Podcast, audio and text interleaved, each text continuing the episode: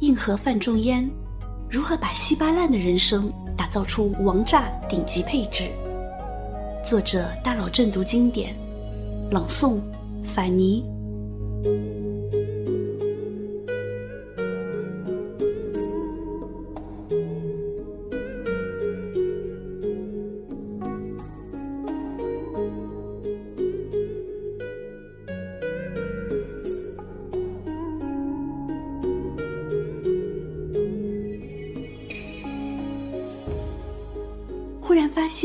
己不是父亲的亲生孩子是什么感觉？被哥哥们嘲讽“你不配姓我们家的姓”是什么感觉？发现自己的母亲原来只是小妾是什么感觉？想认祖归宗却被认为是来分家产的，又是什么感觉？这都什么乱七八糟的呀！简直稀巴烂。没错，范仲淹一出生就摸到了一副烂牌。不过，他硬生生的把这副烂牌打造出了王炸般的顶级配置。范仲淹出生在北宋时期的苏州，他的父亲名叫范雍，他的母亲谢氏是范雍的妾。范仲淹才两岁的时候，父亲就去世了，随后他们母子很快就被父亲的正妻赶出了家门。为了生存。谢氏带着年幼的范仲淹，改嫁给了淄州常山县人朱文翰。那时，朱文翰的妻子刚刚去世，留下了两个儿子。范仲淹跟随母亲来到朱家以后，改名叫了朱越。朱文翰是正直善良的人，他对几个儿子都一视同仁，对朱越就像对亲生子一样看待。朱越并不知道自己的身世，还以为朱文翰就是自己的亲爸爸呢。朱文翰只是一个小官吏，工资不高，不过无论生活多么艰难，他都坚持供孩子们读书。转眼间，朱越已经二十岁了。他听说山上的礼泉寺来了一位叫慧通的高僧，博古通今，学识渊博。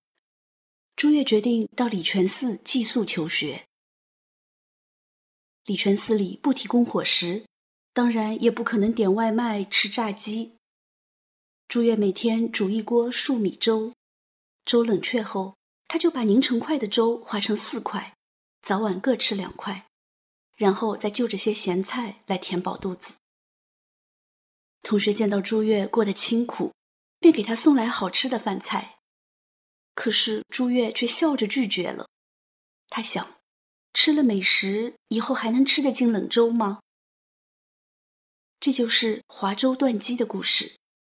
可见，要改变命运，就要对自己下狠手。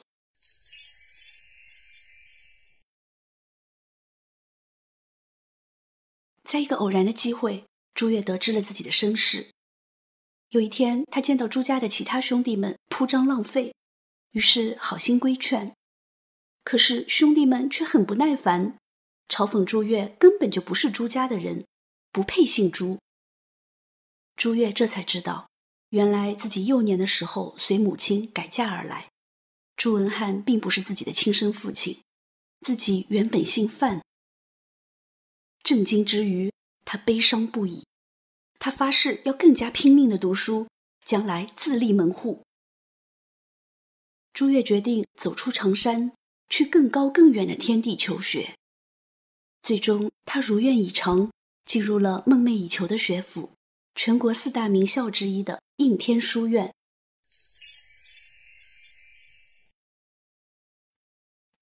在应天书院，朱越依旧过着清贫刻苦的生活。报不起补习班，他就自己给自己增加功课；没有钱，他就去结交名士。免费跟他们学习本领。为了学习，他曾经有五年不脱衣服睡觉，困了就用冷水洗洗脸。有一回，皇帝到应天府朝拜祖宗，天子仪仗浩浩荡荡，同学们都争先恐后的去看热闹，唯有朱越忍住没去。他说：“总有一天，皇帝会召见我。”果然，在应天书院学习了五年后，朱越的愿望实现了，他考中了进士，被委任为广德军司礼参军，也真的见到了皇帝。朱越吁出一口气，这么多年的努力总算没有白费。那个时候，继父已经去世了，母亲很想念儿子，天天哭，哭的眼睛几乎失明。因此，朱越参加工作后的第一件事就是把老母亲接过来享享福。两年后，朱越升为从八品文林郎，任吉庆军节度推官。在和母亲商议之后，他上书朝廷，希望归宗复姓。恢复范仲淹的名字。毕竟在那个时代，一个人如果没有自己的宗族，就好比一棵树没有了根。然而，朱越认祖归宗的道路并不平坦。苏州范氏家族的亲戚认为，朱越想恢复范姓，是想争夺家产，于是百般阻挠。朱越说他不要范家的一分钱，这才得到了范氏宗族的接纳。恢复了自己的姓氏。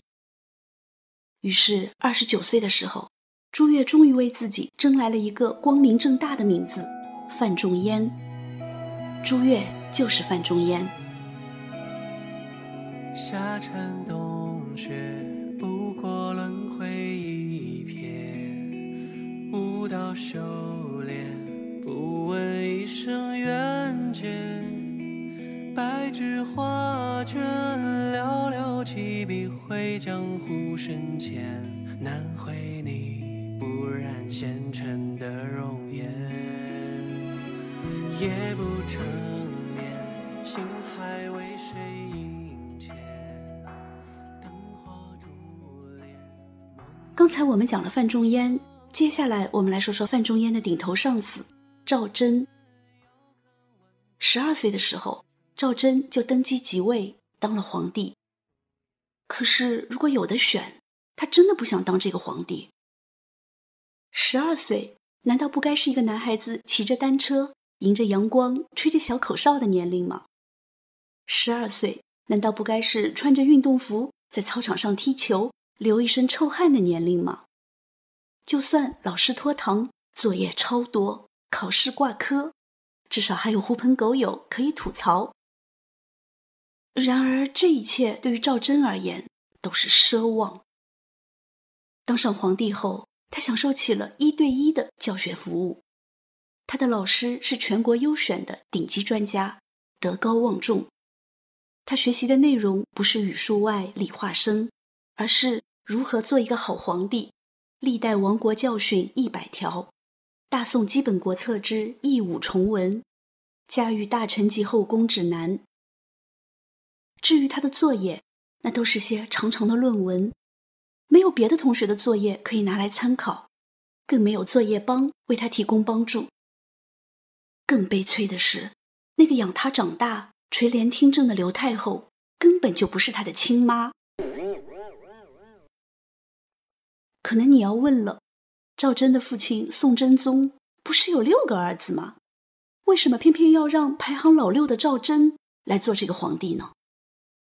唉，谁让赵祯的哥哥们都短命呢？皇帝的宝座就像牢笼，锁住了赵祯的少年时代，锁住了他渴望飞翔的心，也锁住了他的爱情。他的皇后是刘太后亲自指定的，不管喜不喜欢，他都得娶。他真的不想再做这个傀儡皇帝了。都快二十岁的人了，别人让你怎么说你就得怎么说，让你怎么做你就得怎么做，这感觉太他妈不爽了。可是任凭心中再怎么不爽，赵祯也不敢反抗，毕竟让刘太后代理朝政是先帝的旨意，赵祯觉得这是他的宿命，他只能接受。咱们说的这个赵祯，就是戏文里有名的狸猫换太子的主人公，历史上第一个以人为庙号、两宋在位时间最长的皇帝——宋仁宗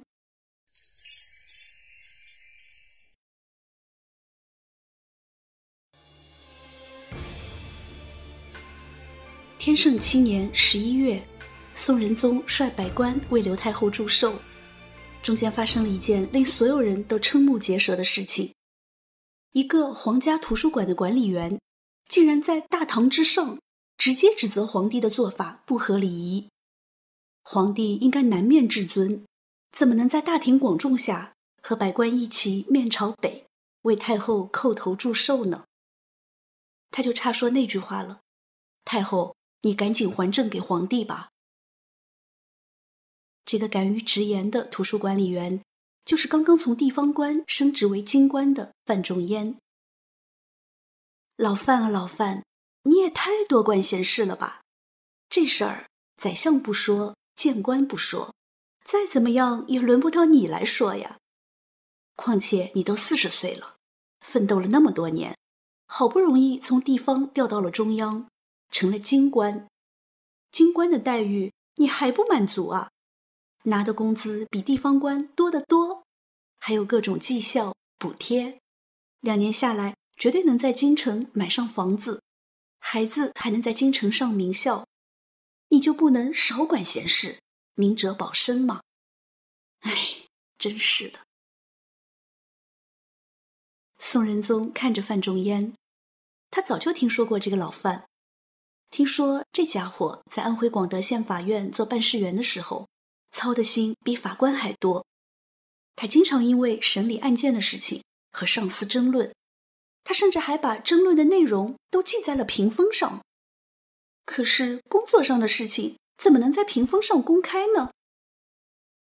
宋仁宗还听说老范这家伙在江苏泰州做个收盐税的小公务员时，竟然给市长写信。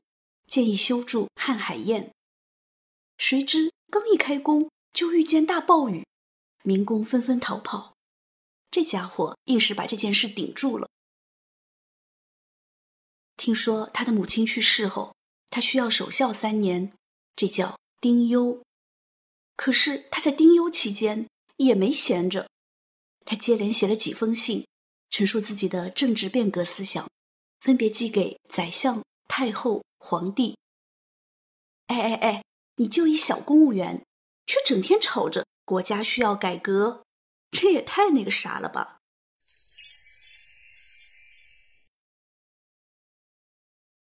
范仲淹的仗义直言令刘太后极其不满。不过，不等他老人家秋后算账，老范直接申请外放，到河中府继续做他的小公务员去了。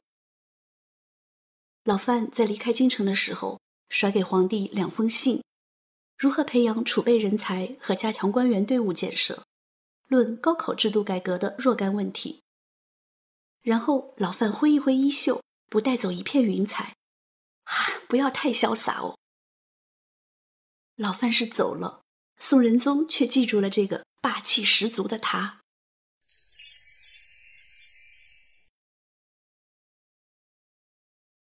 尽管已经离开了京城，老范爱管闲事的心依旧不改。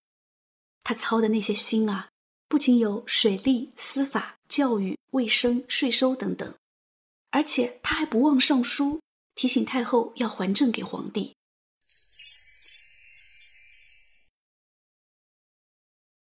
明道二年，刘太后薨了，二十三岁的小皇帝立马提拔了一批新人，自己当家做主的感觉。太爽了！他当然没有忘记老范。三月太后才死，四月他就召老范入京，让他担任右司谏，专门给皇帝提建议。可谁知老范担任右司谏还不到一年，就被贬官了。原因是仁宗想要废掉跋扈的皇后。什么？难道小皇帝要寻觅爱情？不好意思。老范不同意，他巴拉巴拉说了一大堆反对的话。皇上，你以为你是普通老百姓啊？说离婚就离婚，你注意点政治影响好不好啊？哎，这次管闲事也管得太宽了，仁宗不高兴了。不过他还算手下留情，没有把老范发配到穷山恶水之地，而是把他贬去睦州当个地方官。睦州就是现在的浙江淳安，那里是江南鱼米之乡，山清水秀，百姓富庶。在睦州，老范公务之余还品茗赏景、游山玩水，好不自在。这不，他一边品着鲜美的鲈鱼，一边悠悠地写下：“江上往来人，但爱鲈鱼美。君看一叶舟，出没风波里。江上往来人。”这首诗叫《江上渔者》，它的意思是：吃鱼的时候千万不要忘了渔民。你看人家多辛苦啊，简直是拿命在为你们捕鱼啊！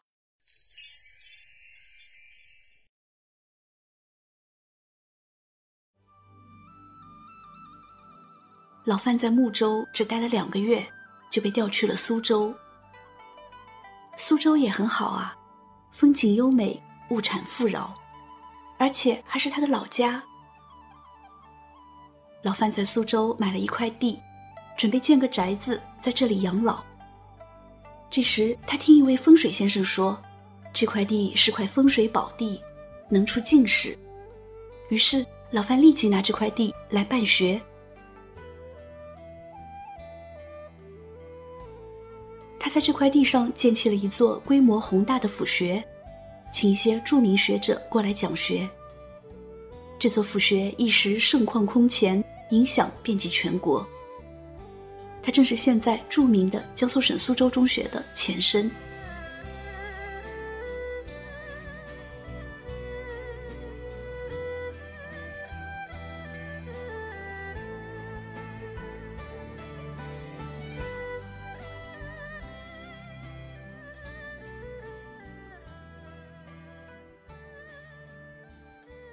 在苏州，老范除了办学，他还治水。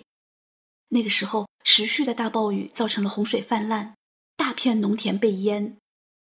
老范在一番调查之后，把那些入海、入江的支流都挖深、拓宽、疏浚，从而把洪水都排入东海或长江。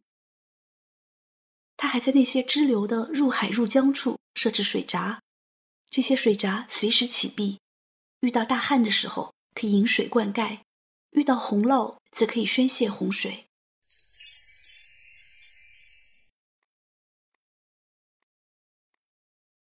老范在苏州待了一年半，完成了治水、办学两件大事。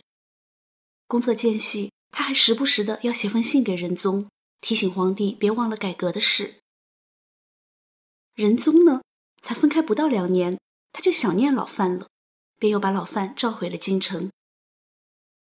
四十六岁的老范一回来就吆喝：“官僚机构太庞大了，光拿工资不干活的人太多了，要裁员。”宰相吕简一看，我的妈呀，小范这是要搞我呀！我当宰相二十年，哪个部门没有我的人？吕简意识到，不能再让范仲淹待在皇帝身边了，于是啊，他想了个法子。把老范弄到开封府做了市长。开封是首都，开封市长要管理的事情十分庞杂，简直能把人忙死。哈哈，我倒要看看你还有没有精力给我找事。不过吕夷简太低估老范了。老范到了开封后，虽然忙得不可开交，不过他仍能抽出时间给仁宗画了一张思维导图。在这张图上。哪些官员的升迁是正常的，哪些又是吕夷简操控的，画得清清楚楚，一目了然。放眼望去，整个朝廷都遍布吕夷简的人，吕夷简都快哭了。我的妈呀，精力这么充沛，这货还是地球人吗？结果不到一年，老范又被贬官了。原来啊，吕夷简这只老狐狸。他抓住了仁宗最忌讳的一点，给老范扣了一项结党营私的帽子。老范被贬官的消息一传出来，立刻有一堆小迷弟冲出来反对，其中嗓门最大的是欧阳修。欧阳修为此还专门写了一篇文章，叫《朋党论》。对我们就是朋党，我们是君子党。欧阳修的这篇文章一夜之间突破了十万加，上了热搜，君子党成为年度热词。被贬官的老范一出京城，就发了条微博：“宁鸣而死，不默而生。”意思是说，我老范就是一只乌鸦，就算你讨厌我，我也要叫。吕简头都快炸了。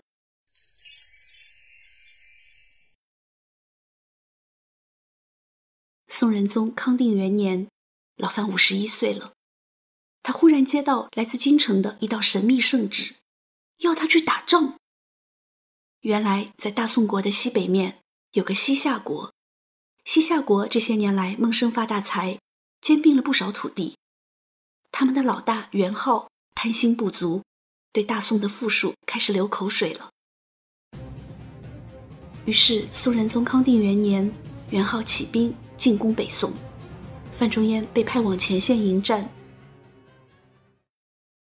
老范来到了前线。他认真研判边疆的形势，进行大刀阔斧的改革，并且提出了积极防御的作战方针。老范啊，你怎么不说进攻呢？你不是很硬核吗？硬核绝不是冒傻气。老范也想进攻，无奈的是，大宋积贫积弱太久，在多年的义武重文的国策下，北宋军队的作战力大大下降。士兵估计连做个广播操都不会。于是，在这样的情形下，老范适时的提出了积极防御的作战方针。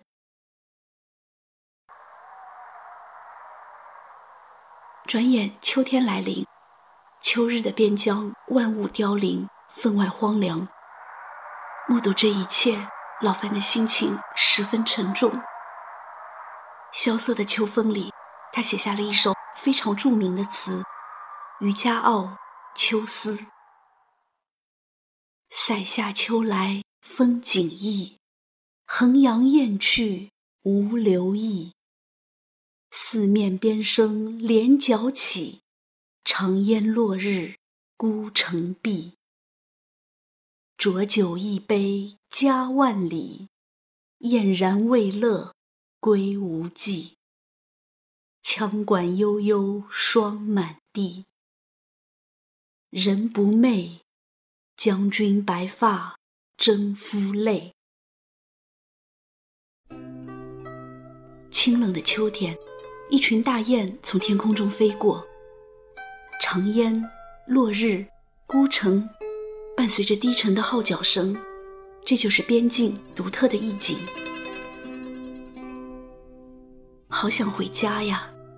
但是还没有赶走敌人，尚未建功立业，何以家还？只能喝一杯浊酒，听羌笛声声，看霜满大地。这里没有盛唐诗人“万里不惜死，一朝得成功”的豪迈，有的只是无奈和矛盾。又是一个失眠的夜。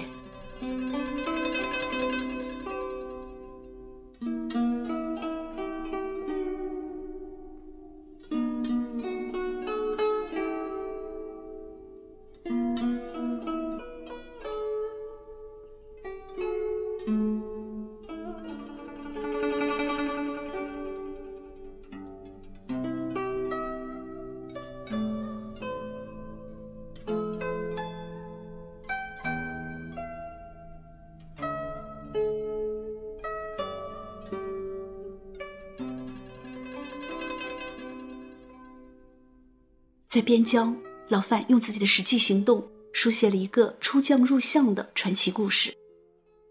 他改革军队，说服同事韩琦支持自己，把逃难的老百姓重新吸引回来，团结周边的少数民族，在边疆开展贸易，甚至还把死对头宰相吕夷简变成了自己的坚强后盾。事情太多太繁杂，可老范就这么一一的做了下来。他真是精力充沛啊！换一个人早累趴下了。经过一番整顿，宋朝的边防军成长为了一支能征敢战的队伍。他们迅速攻取了西夏十多个寨，渐渐扭转了不利局面。老范也因此深受军民爱戴。当时边疆的老百姓中流传着这样一句歌谣：“军中有一范，西贼闻之惊破胆。”几番较量之后，西夏皇帝元昊不得不主动向大宋求和。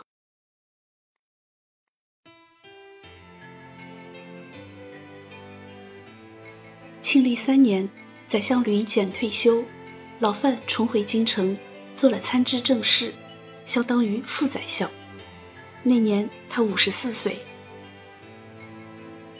老范一回来，宋仁宗就迫不及待地请他谈谈关于改革的想法。老范毫不推辞，他拿出纸笔，刷刷刷，洋洋洒洒地写下了一篇新政纲领，打手照条，陈时事。在这篇纲领里，老范认真总结了自己从政二十八年间酝酿的改革思想，提出了十项改革主张。这些改革主张概括起来，其实就是两件事：一，不干活、没能力的统统滚蛋，让有能力的人上；二。让老百姓的钱包赶紧鼓起来。宋仁宗把这篇纲领以诏令的形式颁发全国，轰轰烈烈的庆历新政拉开了序幕。老范的支持者们立即响应了这次新政，开始积极行动了。这些年，他们亲眼目睹了老范的业绩，老范简直是个手里拿着魔杖的仙人。走到哪里，哪里都能化腐朽为神奇。他办个学校，学校的升学率坐着火箭往上升。他推荐哪个人，那个人就会大有作为。他说不要打架，当地民风立刻改变。连西夏的敌军都对他崇拜的不得了。试问这样的人领导改革，怎么可能失败呢？然而不可思议的是。一年零三个月之后，庆历新政竟然不了了之了。原因很简单，老范触及了太多人的利益，毁谤新政的言论逐渐增多，而宋仁宗的耳朵根又太软。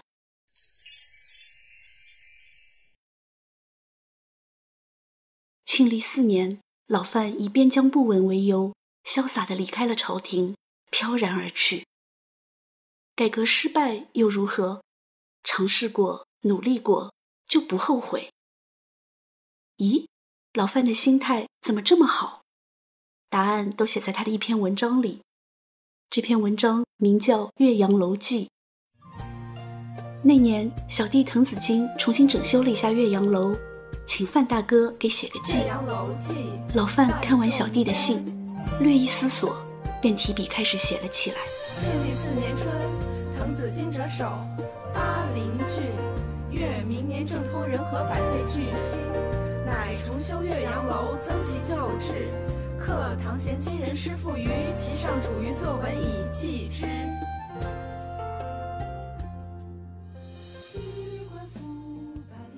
这篇文章似乎不是老范临时构思出来的，而是在他的脑子里酝酿了许久许久。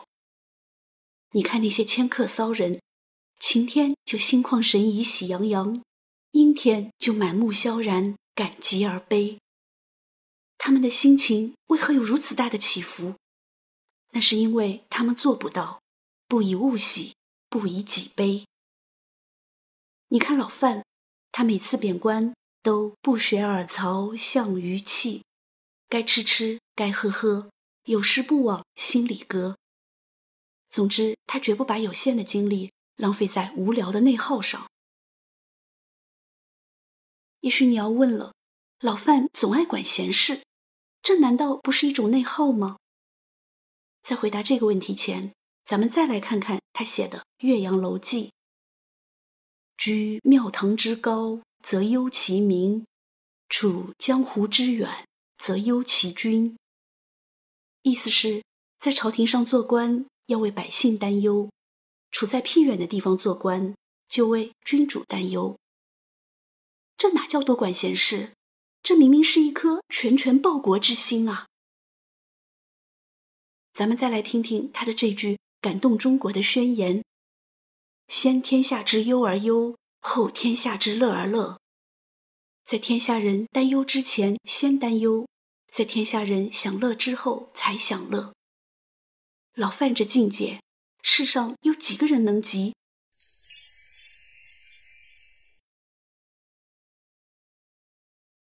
这次老范离开了京城，再也没有回来过。不过他仍像从前那样，每到一处地方，就在那里办学校、搞改革，仍然不断的给朝廷推荐人才。老范在杭州的时候，江浙一带闹了很大的水灾，你知道老范是怎么处理的吗？他竟然在那里放纵乡绅，举办划船比赛，大建寺庙。为啥？他这是在拉动内需。创造就业机会啊！此外，老范还故意抬高杭州收购的米价，目的是利用市场杠杆原理，让商人们主动把粮食运到杭州。试想，老范如果只会像三流电视剧里演的那样，一有灾荒就给老百姓喝粥，这能叫硬核吗？以上这些还不算什么，你要是看了老范接下来做的事情，你就会知道。他为什么能俘获那么多人的心了？当初范家人觉得老范认祖归宗的目的是来分家产，于是百般阻挠。后来老范却专门购置良田千亩，设立义庄，来帮助家族中的贫困者。老范的母亲去世后，朱家兄弟们阻止他把母亲葬在朱家，后来老范却不计前嫌。帮助朱家兄弟们得到了合适的工作。老范这一生啊，接济的朋友、学生、贫穷百姓不计其数。他以德报怨，严于律己，以天下为己任。他收入很高，却一生清贫，去世时连一件新衣都没有。在大家的心里，老范就是男神。他种过的柏树，游玩过的泉水，老百姓命名为范公柏、范公泉。他把喜欢的青金石做成砚台，这砚台立刻火了，老百姓叫他范公台。他建个亭子，文人们争相为亭子赋诗。他离开一个地方，老百姓就建立祠堂纪念他，甚至不少人干脆不用自己的姓了，改姓范。老范的事迹也对他的孩子们产生了深远的影响。他的儿子范纯仁官至宰相，成为了和他父亲一样的人。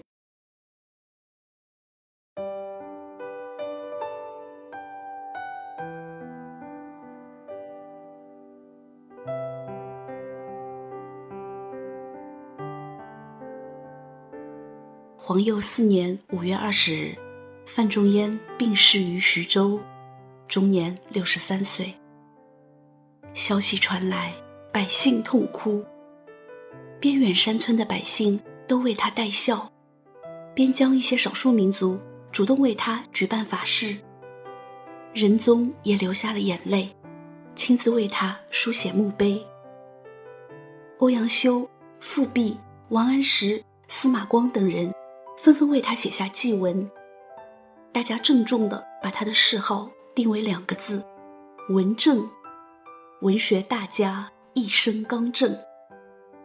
文正二字，高度概括了范仲淹的一生。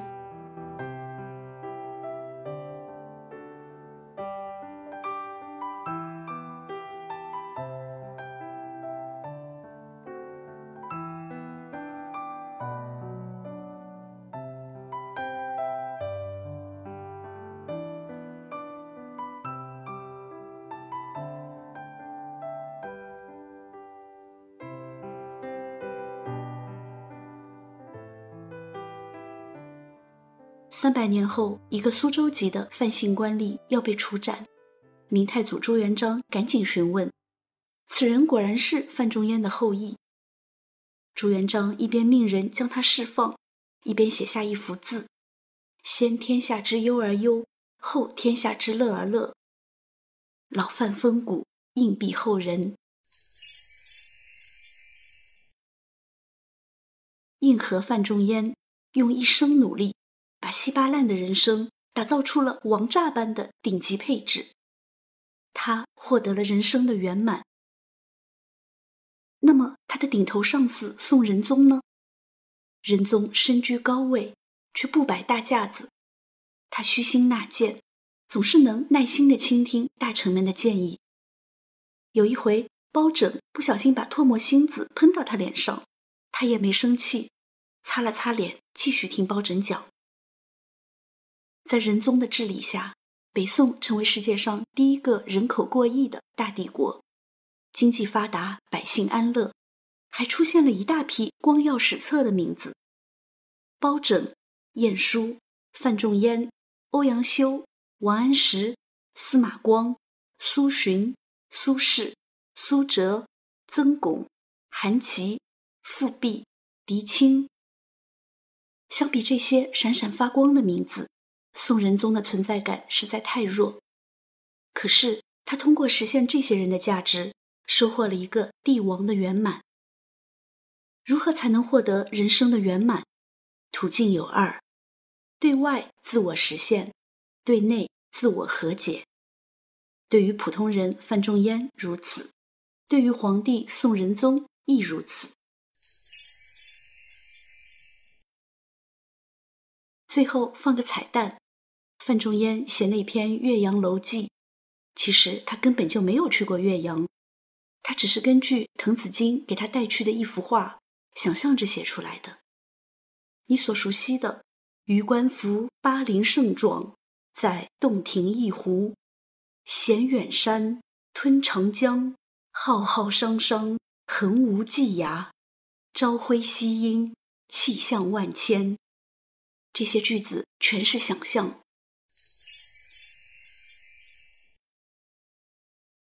而现在岳阳楼和黄鹤楼、滕王阁、鹳雀楼并称四大名楼，成了著名的人文景观。范仲淹的一篇文捧红了一座楼，而那句“先天下之忧而忧，后天下之乐而乐”更是流传千古，名垂史册。硬核范仲淹，你牛，你真牛！